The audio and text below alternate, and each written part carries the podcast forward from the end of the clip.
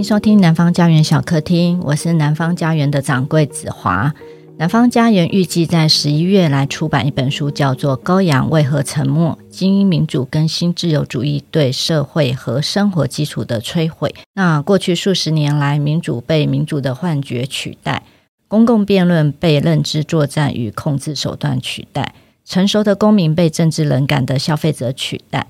那这本书的作者莱纳·毛斯费德是德国的基尔大学教授，他到退休之前都专注于感知跟认知的研究。在这本书里头呢，他揭穿了思想灌输系统跟他的历史惯性，讨论新自由主义跟精英民主如何破坏今天的社会。那同时也让读者认识了心理学上的各种影响的手段。那今天我们邀请这本书的译者赵崇任老师来做客小客厅。我们现在可是台北跟柏林连线呀。那请崇任老师来跟我们一起谈谈这本书《羔羊为何沉默》，来帮我们做一个大家在阅读之前的一个导读。那请崇老师跟读者打个招呼。各位听众朋友，大家好，我是这本书的译者赵崇任，目前在德国特里尔大学攻读德语文学博士学位，然后同时从事翻译工作。然后我不在柏林啊，我在特里尔。哦，我在特里尔，OK。对，在西边，德国西边，西边靠近卢森堡的一个一个城市。对，嗯、哼哼那秦老师介绍这本书叫《羔羊为何沉默》。那首先我们就是要问说，哎，作者为什么要写这样的一本书？那他既然书名写到“羔羊为何沉默”，那羔羊是谁呀、啊？那既然有羔羊，那相对应是不是有个牧羊人这样子？那他作者利用这本书，他用这样的命名，他想要暗喻什么？那秦老师来帮我们导读一下。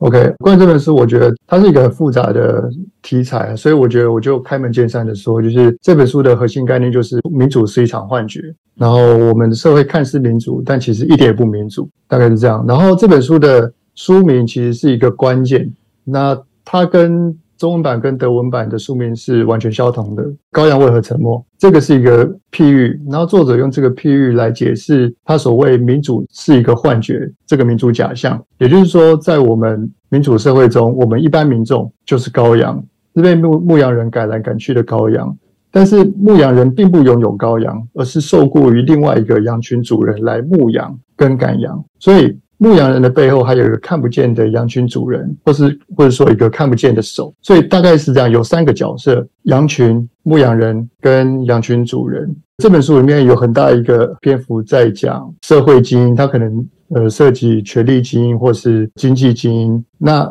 我们这些羊群就是受那一群人来掌控，但怎么掌控或是怎么样被掌控，这个作者会在里面做一个很进一步的理清。另外一个重点就是，我们这些羔羊受到掌控，为什么不反抗，或是为什么不能反抗？然后这个假象又具体是什么？这个就是这本书的重点。然后这个议题涉及的层面其实很广啊。然后作者有在里面做很深刻的分析，很难在这边用三言两语做很完整的说明。但是这个议题听起来好像很深很艰难，但是其实。其实它涉及的问题，大部分人都不会太陌生。像是我们听到，有时候在那个新闻上会听到的带风向啊，然后煽动仇恨、制造对立，这些都是作者所谓民主假象的涉及的范畴之一。然后，但问题在于，我们虽然对这些概念不陌生，但这些东西是如何运作的？那它又是如何发挥功效的？然后，当然这个问题。它涉及的不只是国内的范畴，它在国际层次上也有同样的问题。作者在书中对于这种国际层次上的问题层面，他很常以美国为例。当然，其中一个原因是涉及这种国际议题跟美国有关的国际事件比较能引起大部分读者的共鸣。作者也有举例，就是大家都知道，美国在中东发生了很多次战争。那美国政府很善于在这些行动上透过言语包装，那这就是制造民主假象的一个方式啊。像作者提到的，政府会使用像人道介入啊、呃反恐行动、恐怖主义这些词，在民众接受到这些词的瞬间，其实我们还不知道这项军事行动涉及的具体内容是什么，那判断力其实就已经受到影响了。举例来说，当听到反恐行动的时候，我们可能不知道这个。行动是什么？但我们已经被迫采取了一个对方是恐怖组织这个出发点。那这样子这一类的用词会在政府的声明或是媒体的公开场合不断的重复。那作者也指出，这种事情可怕的地方在于，已经有心理学实验证实，一件事情只要不断的重复，就算是假的，它都可以加深在民众心中的可信度。简单来说，就是一个假的东西，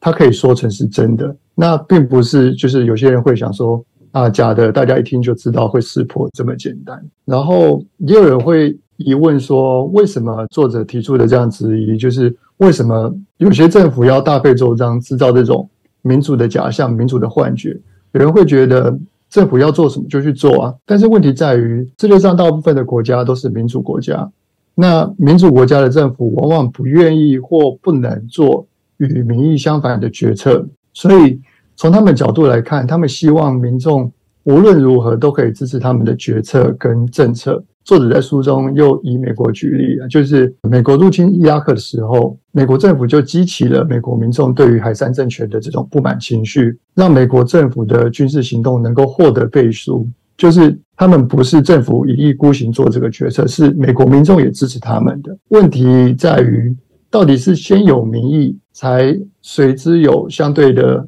政府决策？还是政府已经先做出了决策，再透过一些技巧来煽动民意，让民众来支持政府的决策。所以这个先后的问题其实是是一个关键。然后这样说好像可以感觉到这个议题跟心理学有一点关系，有点像是在指控，就是说政府是在洗脑大众，然后也有点危言耸听，有点阴谋论的感觉。但作者其实要表达的，真的就差不多是这个意思。然后，作者毛斯费之所以从这个角度切入，就是因为他是一名心理学家。那他的研究领域就是人的认知跟感知功能。当然，人的认知跟感知功能不是完美的，它一定有缺陷跟漏洞。那作者就是在厘清我们人的先天的认知缺陷，会让我们的意志受到了操控，还没有察觉到。然后从这个为出发点，进一步证实民主是一场假象，或是可以说是一场骗局。其实刚刚老师有提到，是说到底是先有民意，然后呢政府在做决策，还是先有政府决策之后再民意？所谓的政府先有决策再做民意的时候，这中间就必须透过很多的技术，就是你刚刚提到的，就是所谓的可能在认知感知上面的缺陷，所以来做这个部分。那其实很多的东西，所谓的。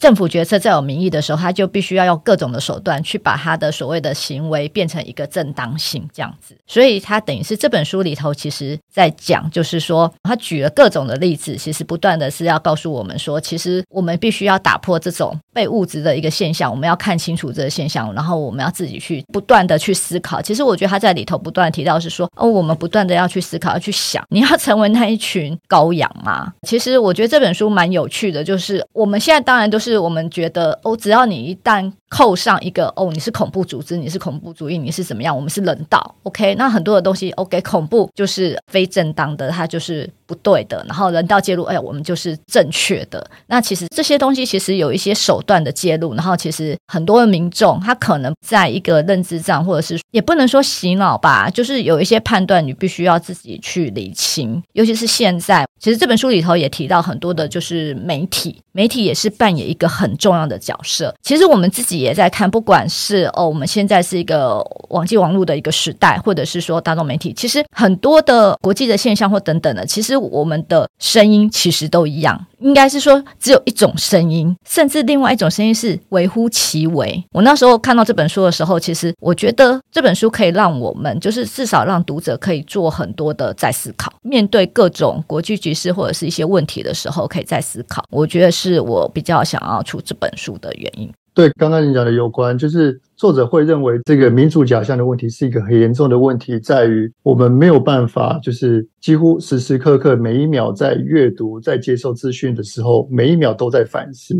那这当然就涉及我们的认知功能嘛。就作者在里面提到一个例子，我觉得很有趣。就像我们坐在火车上的时候，你明明知道是对面的火车在开，但是你就会觉得自己的火车也在开，有点类似这种感觉。即使你知道那是假的，但是我们先天认知功能的一些缺陷，知道它是假，但是我们就默默的还是会受到影响。但作者也不是说就是这样子的影响是完全无法克服的，就是透过一些批判思考或是理性的思考，不要那么容易被煽动，还是有可能克服这个问题的。那我自己在读这本书的时候，我觉得蛮讶异的一点，就是作者有提到很多这种操控，它的用词是操控大众的这些技术，心理学技术，其实很多都是政府跟学术单位共同研发的，就是。政府跟学术单位共同研发了一个心理学技术来操控大众，然后我觉得这个是在我听来比较可怕，或甚至之前没有想过的东西。然后作者也提到，就这种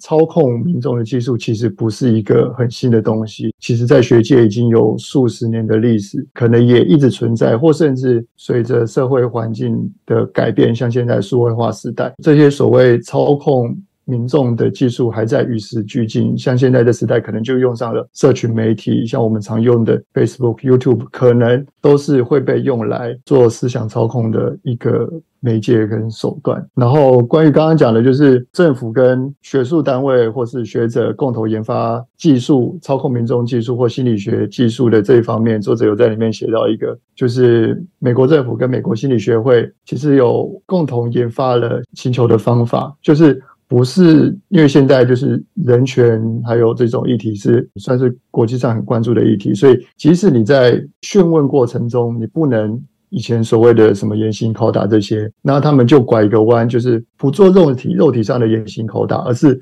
用一种心理虐待跟心理折磨，然后算是另外一种严刑逼供。好像囚犯招供，那这些技术，呃，作者有写到，竟然是政府跟学术单位跟学者共同研发这样的东西。那这个被呃媒体爆出来之后，当然就是也引发了很多的批评啊，很多的讨论。但美国心理学会是说，他们不会再做这种违反人权有关的跟政府的合作。但是到底有没有，这个也不是我们真的能够知道的啦。对，因为毕竟在这个爆发之前，大家也没有办法知道他们在做这些事情。所以这本书其实蛮赤裸的，把这些事情都讲清楚了，都讲开了。对，我觉得他讲的蛮赤裸的，或者甚至第一时间接受到的时候会有点难以置信，就是这个是真的。嗯嗯嗯。对，但是因为作者是学者嘛，他是心理学教授，所以这本书是以非常严谨的方式写成的。他引用了非常多的数据，还有论文，还有媒体报道，就是要呃加深这本书的可信度。第一时间接收到的时候，会有一种难以置信的感觉。我是觉得看起来不会有一种阴谋论啊，或是这种莫须有的指控的这种感觉。他其实不会耶，因为我觉得他所写的东西，其实呃，我们在媒体或者是我们自己知道，当中就是可以知道说，其实是发生的。然后他里头引用的数据等等，其实我是觉得蛮清楚的。我觉得在里头有很多很有趣的一些专有名词，就是说，可能在我们认知中，我觉得他好像是一个正派角色，譬如说维持世界的秩序啊这样子，然后像说西方价值共同体、反暴动、国际追捕机器、公关公司等等的。我觉得各种这种名词，在他把这一个外面的那一层糖衣把它剥开的时候，我觉得你就看到一个很厉害的、很高手段、高端的欺瞒的艺术。而且这个意思就是你刚刚说的，就是可能是政府跟学术单位一起来做这样的事情。其实可能大家看的时候会跟你一样，也会跟我一样，我们就觉得说，哇，原来有一些事情是这样子的，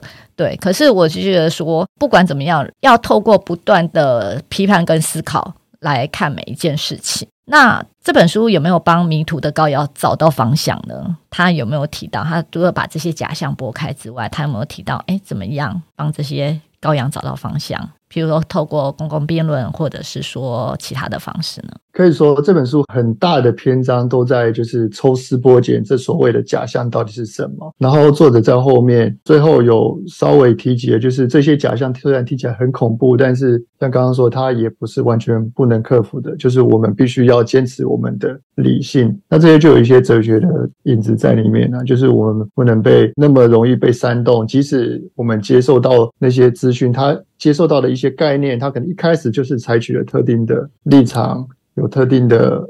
对，有特定的色彩在里面，但是我们必须像刚刚说的，是把外面那层糖衣剥开。有意识的去看里面它的概念是什么，而不要就是被他已经一开始采取这个美化的立场，就可能被迫采取了一个特定政府或是某一方希望我们采取的角色，然后我们就被这样牵着走。我觉得在这本书里面可以看到，就是作者非常的强调理性这件事情，对，就不能完全的当做一个被牧羊人赶来赶去的羊，就是我们要有意识的做出自己想要走的方向。嗯，大概是这样。接下来，我们想请老师介绍一下这位作者马莱纳·毛斯费德。作者毛斯费德是德国基尔大学的心理系教授。那他其实已经在二零一六年从学校退休了。如果我没记错，他现在应该是七十几岁，但是他还是在持续做研究，然后活跃于德国的学术界。那他从大学的时候就是一路读心理系，然后再拿到心理学博士学位后，又在知觉心理学方面取得了教授资格。这是一个在德国的概念啊，也就是表示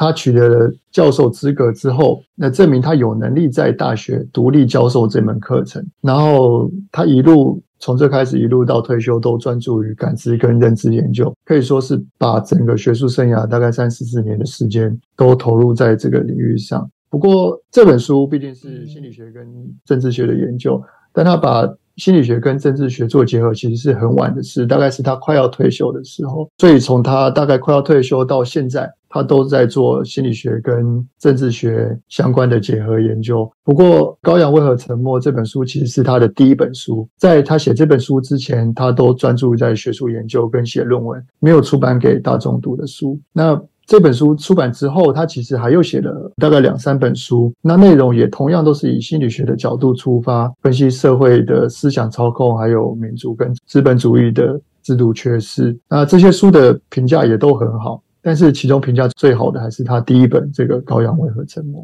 所以这本书在德国出版的时候，那时候就登上《明镜周刊》的畅销榜。然后我记得他那时候出版的时候，其实很多我知道，就是德国的学界应该是文青，应该是说知青吧，就是他们很多学术界或者是很多的读者都非常喜欢读这本书，然后里头做了很多的讨论。那老师可以跟我们谈谈这本书在德国引起的回响跟讨论吗？《羔羊为何沉默》这本书谈论的很明显是一个很硬的题材。这种题材的书，其实在德国登上超强排行榜并不少见。因为我可以说，这其实不算是刻板印象，就是德国人很喜欢谈论严肃的议题，包含政治、社会、经济、哲学方面。所以，类似相关人文科学跟社会科学方面的严肃议题的书，在德国登上畅销排行榜，其实并不稀奇。举例来说，德国知名的学者约根哈伯马斯，他是德国法兰克福学派的代表人物，现在已经九十几岁了。那前几个月，他还又出版了一本新书，写科技化跟大众媒体对当代社会的影响。那这本书也是出版了，马上就登上了连锁书店的排行榜。但大家可以想象，就是这样的一个知名学者写的书，他其实是要有一些先辈知识才能读懂的。但即使如此，他都还是能够登上德国畅销书排行榜。所以可以大概想象一下，德国读者对于题材写作的接受度大概是怎么样。不过话说回来，虽然写这类严肃议题的书在德国有很多，然后作者也能够接受，但是《羔羊为何沉默》在德国能受到欢迎，就是这么多的书里面特别受到瞩目，还是有原因的。这本书在德国从出版到现在，应该已经第四刷、第五刷，差不多每几年就会又再版一次。当然，原因也在于就是作者毛斯费德他在出版这本书之前，在网络上有很多的呃演讲影片，这些演讲影片都非常的受欢迎。然后，但这些影片就帮这本书的销售也推了一把。呃，我记得我前几天看他最受欢迎的影片，它是一个同名的影片，就是他的那个影片也也叫做《羔羊为何沉默》。这个影片